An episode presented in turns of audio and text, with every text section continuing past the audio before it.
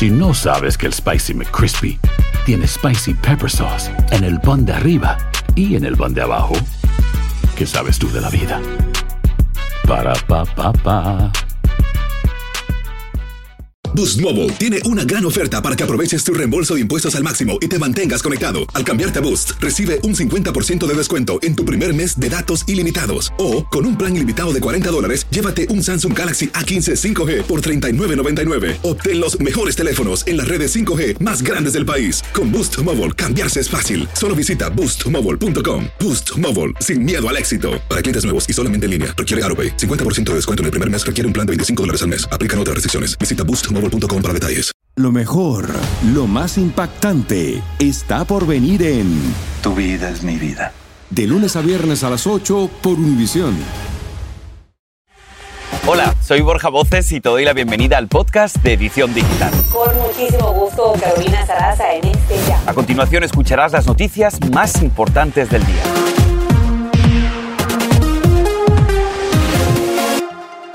Son miles de padres y de estudiantes que están respirando un poco más tranquilos al escuchar que se evitó otra masacre escolar. Y todo a raíz de la rápida reacción de la policía que siguió correctamente los protocolos de seguridad. Pasamos con Andrea León que nos cuenta qué pasó, quién fue el agresor y por supuesto todos los detalles que se conocen hasta el momento de este incidente.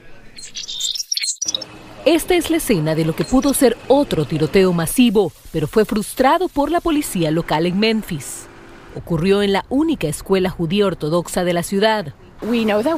Sabemos que somos un objetivo al ser una minoría, pero queremos que nuestras familias y nuestras instituciones estén seguras, decía esta madre preocupada. Esta captura del video de seguridad muestra al sospechoso con un arma en su mano en la primera entrada de la Academia Margolin. Las autoridades dicen que al no poder cruzar la siguiente puerta que estaba cerrada, disparó su arma fuera.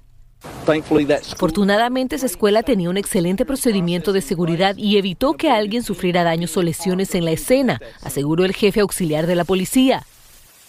La escuela reportó rápidamente el incidente y le informó a la policía el tipo de vehículo que estaba conduciendo el sospechoso.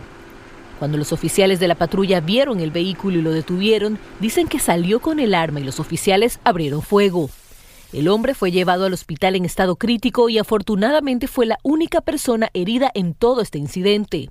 Este es un gran ejemplo de oficiales muy vigilantes y alertas que intentan proteger la ciudad, aseguró el jefe auxiliar y agregó que personalmente cree que lograron evitar una tragedia. Si bien las autoridades no han identificado al sospechoso, medios locales, así como el congresista por Memphis, Steve Cohen, han reportado que posiblemente se trataría de un antiguo alumno de esa escuela y también judío, chicos. Una masacre que se ha evitado, gracias a Dios. Gracias, Andrea, por este reporte.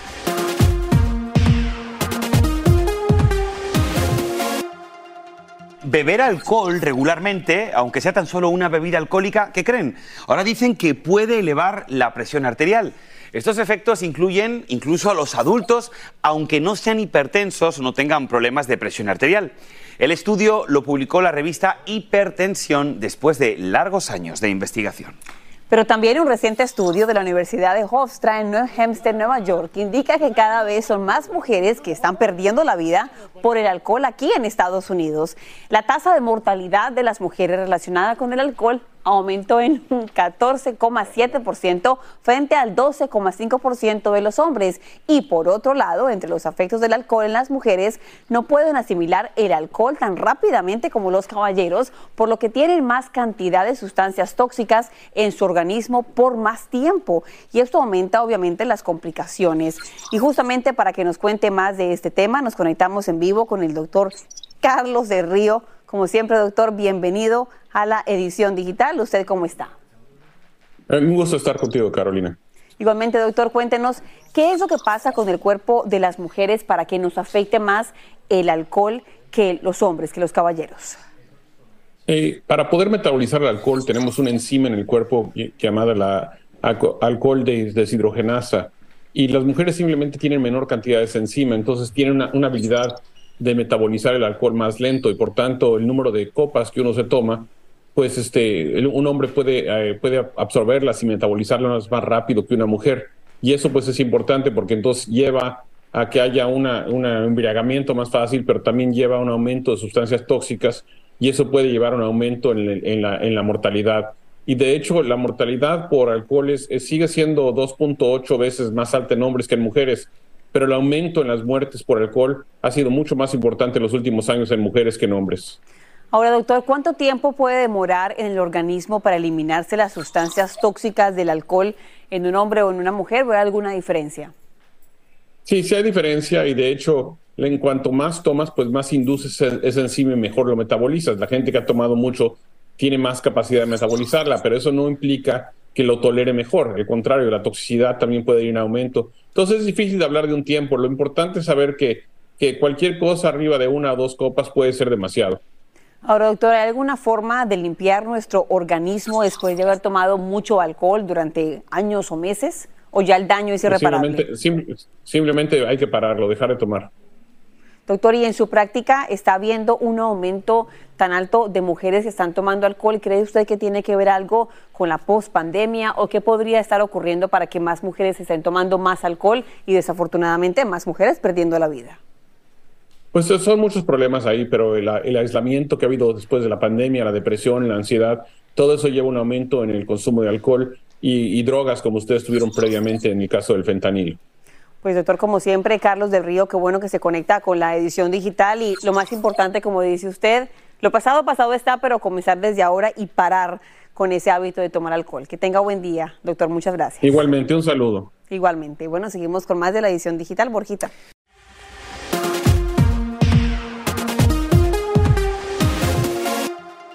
Escuche bien porque una madre hispana de Texas lamentablemente se ha unido a esta trágica lista de personas que han perdido la vida por meningitis tras someterse a un procedimiento cosmético en Matamoros, en México. Te hablo de Crystal Villegas. Pasó más de cuatro meses luchando contra esta enfermedad y finalmente perdió la vida. Ahora su familia dice está devastada. Y es que según cifras de los CDC, hay por lo menos 10 casos confirmados de esa infección y cerca de 150 personas están siendo analizadas. Y para hablar de este último caso, nos conectamos con Juan Tapia, el esposo ahora viudo de Cristal. Señor Juan, bienvenido a la edición digital. Realmente eh, es usted muy valiente de conversar con el noticiero en medio de este momento tan complicado para usted y su familia. ¿En qué momento es que a usted le dicen que algo malo pasó durante la cirugía plástica de su esposa Cristal? Eh, bueno, ella, empezó, ella se hizo la cirugía el día 15 de marzo y ella empezó a tener síntomas eh, como a las dos semanas. A las dos semanas se empezó a quejar de dolores de cabeza, empezó a tener calentar, um, fiebre, este, tuvo vómitos. Un día yo llegué del trabajo, llegué, abrí, el, abrí la puerta y yo la encontré tirada en el, sofá, sin fuerza, sin, sin ganas de, hacer nada y tenía, casi ni podía ni, ni, hablar. Entonces es cuando yo le dije, ahorita andas, algo, algo tienes, estás mal, vamos, vamos, vamos otra vez. Es muy raro escuchar que una cirugía plástica provoca meningitis. ¿Qué es lo que te han dicho los médicos? ¿Qué es lo que te han dicho el centro médico donde se hizo la cirugía? ¿Hay alguien que te está ayudando, que te está apoyando? Sí, no, ahorita estamos en, comunicación con la CDC y de lo que yo tengo entendido, eh, la anestesia, la anestesia estuvo contaminada. Entonces, accidentes pasan, ¿verdad? Y todo, ¿verdad? Pero yo creo que esto fue un poquito falta de, un poquito de responsabilidad, yo creo, de los, de los que estaban encargados, los doctores, los médicos. Y, señor Juan, esto pasó recientemente. Usted me imagino que todavía está recuperándose de recibir esa noticia. Me pregunto por sus tres hijos, uno de 10 meses, de 3 años, de 7 años. Eh, cuando preguntan por mamá, ¿usted qué les dice? Para mí yo creo que eso es lo más difícil porque, ¿cómo le explico yo al de 3 años, verdad? el de tres años el que estaba más apegado a ella, era su primer, su primero, este, el mayor, el, de hecho el mayor perdió a su abuelita el mismo, el mismo mes que, el mismo día que ella entró, que Cristal entró al hospital, mi niño grande perdió a su abuelita por lo mismo. Ella también se fue a, se, fue a hacer un trabajo cosmético, ella fue la primera, ella fue la primera. Los últimos cuatro meses han, sido, han sido muy, este, muy duros, muy difíciles, muy, eh, pero como le digo, me, a mí me, rompe el corazón cuando mi hijo o sea, por decir, ha, ha, estado cuatro meses sin su mami, ¿verdad? Porque su mami estaba en el hospital por cuatro meses. Mucho ánimo, Juan, y, mucha fuerza. Dios lo bendiga, que también le dé fuerza para conversar con sus hijitos. Muchísimas gracias. En paz descanse, Cristal, y también la abuela de su otro hijo. Gracias a ustedes, gracias por tenerme aquí, gracias. Este es el podcast de Edición Digital, con noticias sobre política, inmigración, dinero, salud y mucho más.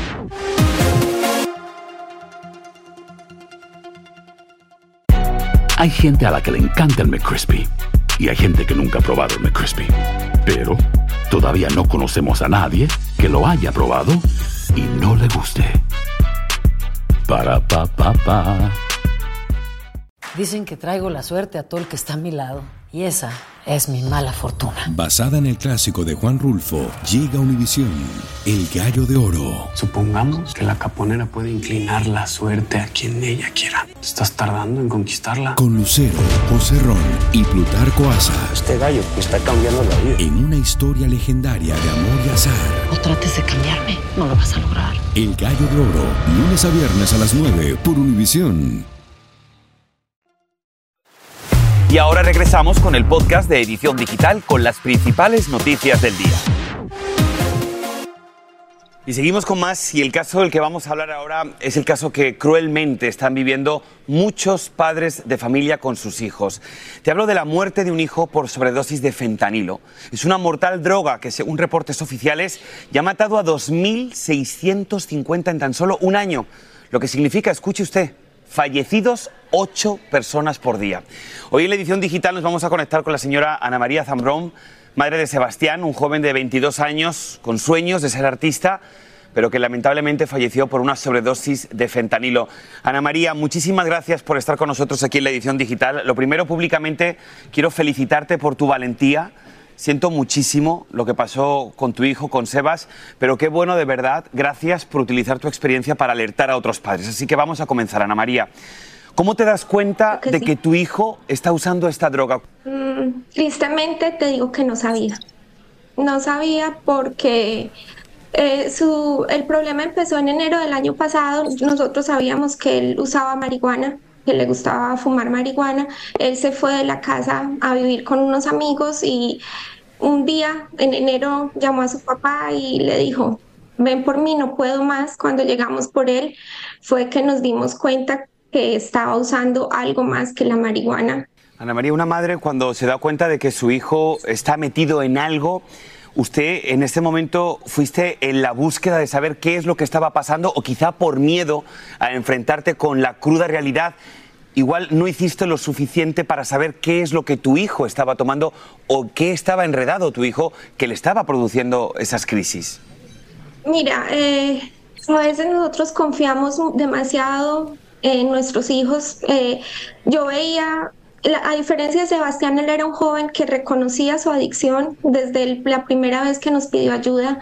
Eh, quería cambiarlo, quería dejar las drogas, pero no fue capaz, perdió la batalla. Eh, yo confié en que esa fuerza de voluntad de él y ese deseo de dejarlo era suficiente junto con nuestro apoyo, justo con, junto con el proceso de rehabilitación que vivió, junto con el apoyo de los counselors y de pronto me faltó informarme más para entender cómo esa droga actuaba. Es muy difícil, yo le preguntaba a él, ¿estás bien? A veces tristemente, eh, o sea, todo ese proceso es deprimente, fue duro para él porque él se frustraba, él quería dejarlo y cuando recaía entraba en, esa depresión y en esa decepción del mismo, pero había momentos que lo veía súper feliz y yo decía, ay Dios mío, está feliz, no se siente triste, no era eso. Era la euforia de las drogas, no era que estuviera feliz, sino que era el resultado de estar usando de nuevo esa droga. Ana María, la verdad que entiendo perfectamente su dolor. ¿Cuáles serían el consejo que usted tiene para esos padres de familia que quizá, al igual que tú al principio, no sabías que tu hijo tenía una gran adicción a una droga tan peligrosa como es el fentanilo? ¿Qué le decimos a esos padres de familia que en este momento están viendo tu testimonio y están preocupados también, Ana María? A veces el adicto tiene una habilidad muy grande para mentir, tiene una habilidad muy grande para defender lo que hace y para defender que no es malo, que no lo está haciendo. Entonces uno como padre no puede creer todo lo que le dicen. Si tiene sospechas, haz algo. Y lo más importante es hablar, sentarse a hablar con ellos. Que de corazón, Ana María, muchísimas gracias por haber estado con nosotros aquí en la edición digital y de verdad que toda Gracias, nuestra Gordo. solidaridad por la muerte de Sebas. Gracias a ustedes por la oportunidad.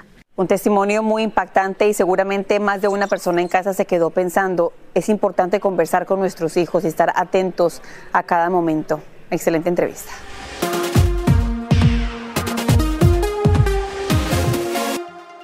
Les cuento esta historia que es apasionante. Él es un joven fanático de la cantante colombiana Carol G, a quien dice su música lo motiva para seguir adelante. Y es que a este joven la vida no le ha dado no una, sino tres oportunidades para vivir. Su historia tan conmovedora comenzó a los siete meses de nacido, cuando le diagnosticaron un cáncer y necesitó un trasplante de hígado. Siete años después también recibió un trasplante de riñón y hace solamente unos meses de corazón. Y su caso nos ha cautivado muchísimo y por eso queremos invitar hoy a la edición digital a la orgullosa mamá de este jovencito, Elena Muñoz. Elena, bienvenida a la edición digital. José también, bienvenido a la edición digital. Cuéntame, Joseph, cómo estás, cómo te sientes. Felicidades. Cantas muy bonito. Sí. Thank you. ¿En español? Gracias. Muchas gracias. Buenos días. Buenos días, su hijito, ¿cómo está? ¿Cómo han sido los últimos días? ¿Qué ha pasado?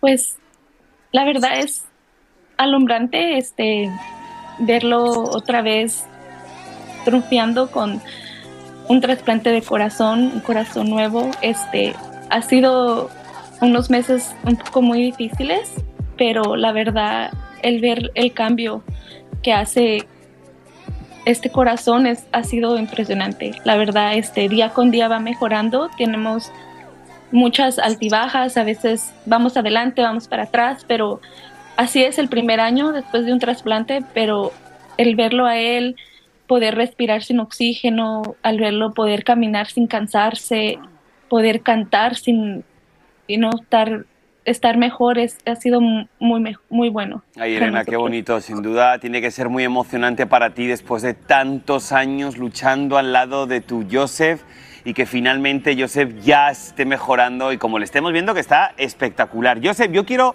saber algo porque a mí me han contado que tú eres súper fanático de Carol G. ¿Por qué te gusta tanto Carol G? Y si la tuvieras delante, ¿qué le dirías? Ah, te quiero mucho.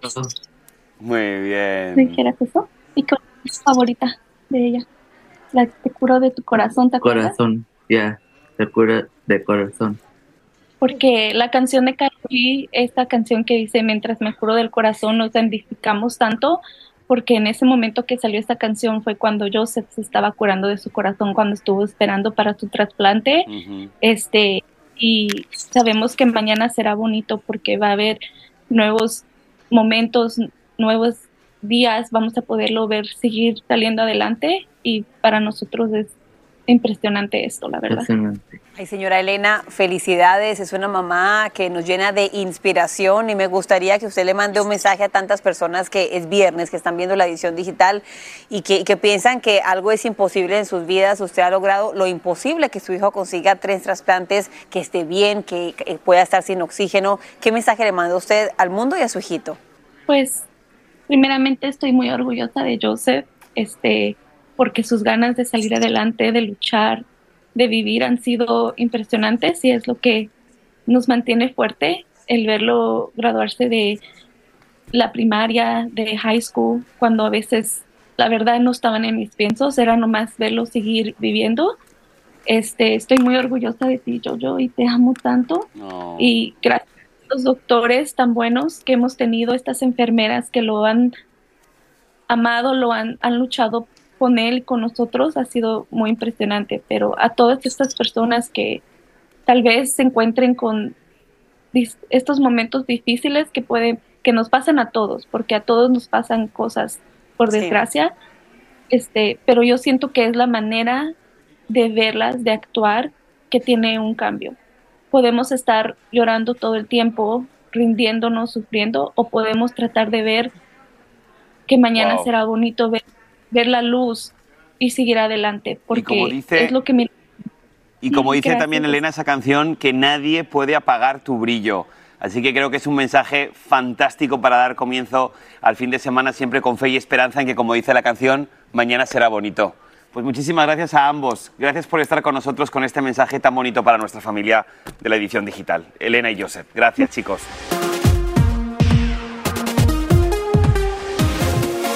Es tiempo de nuestro segmento de entretenimiento Pop News con Super Roberto Hernández. Hola, Super Roberto, ¿qué nos cuentas? Hola chicos, hola chicos, me encanta ese súper feliz viernes a todos en casa. Les cuento que es momento de Pop News, porque la agrupación Yarisa y su esencia están en el ojo del huracán. Esto luego de sus comentarios despectivos que hicieron sobre México. Escuchemos. I'm not saying I hate Mexico, but I just don't like Mexico. Sí me gusta, pero no me gusta cuando me levanto, como me estoy durmiendo, porque se escuchan como los carros y las sirenas de los policías y todo, pero, pero sí, sí, sí me gusta, aquí está bonito. Pues a mí la neta, yo estoy aquí como por más tiempo, pero Ok. um, no me gusta mucho la comida aquí. Uy, muy apenados y arrepentidos. Dos de los tres hermanos di- dieron la cara y pidieron disculpas a través de TikTok. Y esto fue lo que dijeron. Chequen. No nos supimos expresar correctamente y en vez de hablar de lo tanto que nos gusta el país, especialmente la Ciudad de México, hablábamos de algunos detalles que estuvieron fuera de lugar y pues les ofrecemos ah, una disculpa de todo el corazón. Bueno, a pesar de la disculpa, los fanáticos siguen criticando el comportamiento de la agrupación. Algunos dicen que ellos no les importa el México y que solo vienen por el dinero. En fin, a mí sí me encanta la comida y mexicana, por supuesto, y del que estoy seguro que también ama las delicias de México es al Sol de México, Luis Miguel, que anda de gira por Argentina. Y es que una vez más vuelve a brillar cuatro años ausencia del escenario. Luis Miguel se presentó con un éxito rotundo en Buenos Aires, Argentina, en el inicio de su gira mundial. El cantante se veía mejor que nunca, seguro porque está enamorado, ¿no creen? Y pues bueno, no defraudó a los más de 10 mil fanáticos que cantaron y corearon sus canciones, así como también corean y cantan las canciones Borja y Carolina que están Sol, arena y mar. Y así termina el episodio de hoy del podcast de Edición Digital. Síguenos en las redes sociales de Noticiero Univisión Edición Digital y déjanos tus comentarios. Como siempre, muchas gracias por escucharnos.